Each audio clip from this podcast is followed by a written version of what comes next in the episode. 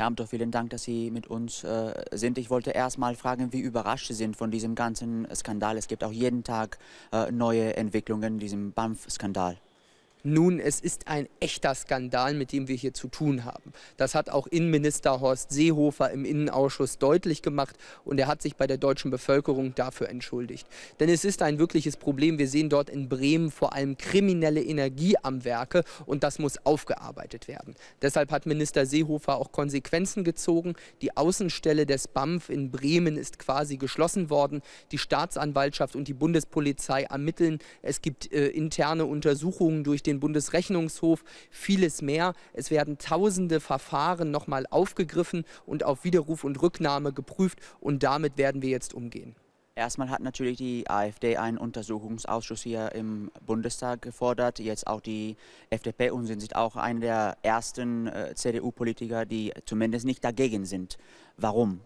Nun, ich bin persönlich nicht gegen eine parlamentarische Aufarbeitung des BAMF-Skandals. Was die AfD und was die FDP allerdings wollen, ist ein rückwirkendes Scherbengericht, eine parlamentarische Aufarbeitung der gesamten Flüchtlingspolitik seit 2015. Das hilft niemandem.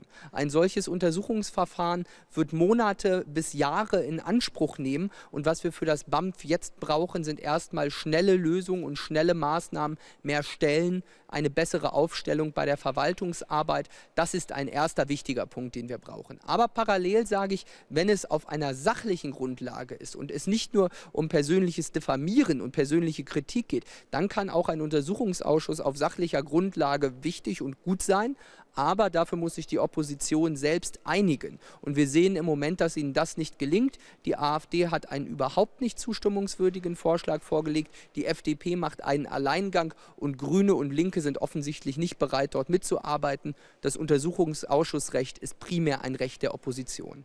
Aber könnte ein Untersuchungsausschuss auch nicht Ihre Partei, die CDU, schäden, weil auch wichtige CDU-Politiker äh, sehr viel mit äh, Flüchtlingspolitik zu tun gehabt haben und auch haben?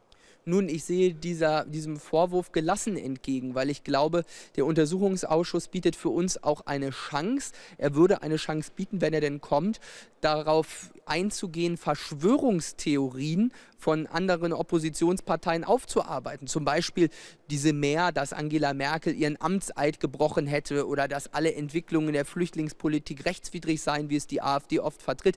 Da würde eine Expertenanhörung natürlich zu anderen Ergebnissen kommen. Und deswegen könnten wir natürlich auch mit vielen Vorwürfen, die jetzt im Raum stehen, äh, umgehen, diese aufarbeiten. Und ja, es ist natürlich auch ein Punkt, wenn wir uns dieser äh, Untersuchung dauerhaft verweigern, entsteht doch bei der Bevölkerung der Eindruck, wir hätten etwas zu verbergen. Das haben wir nicht.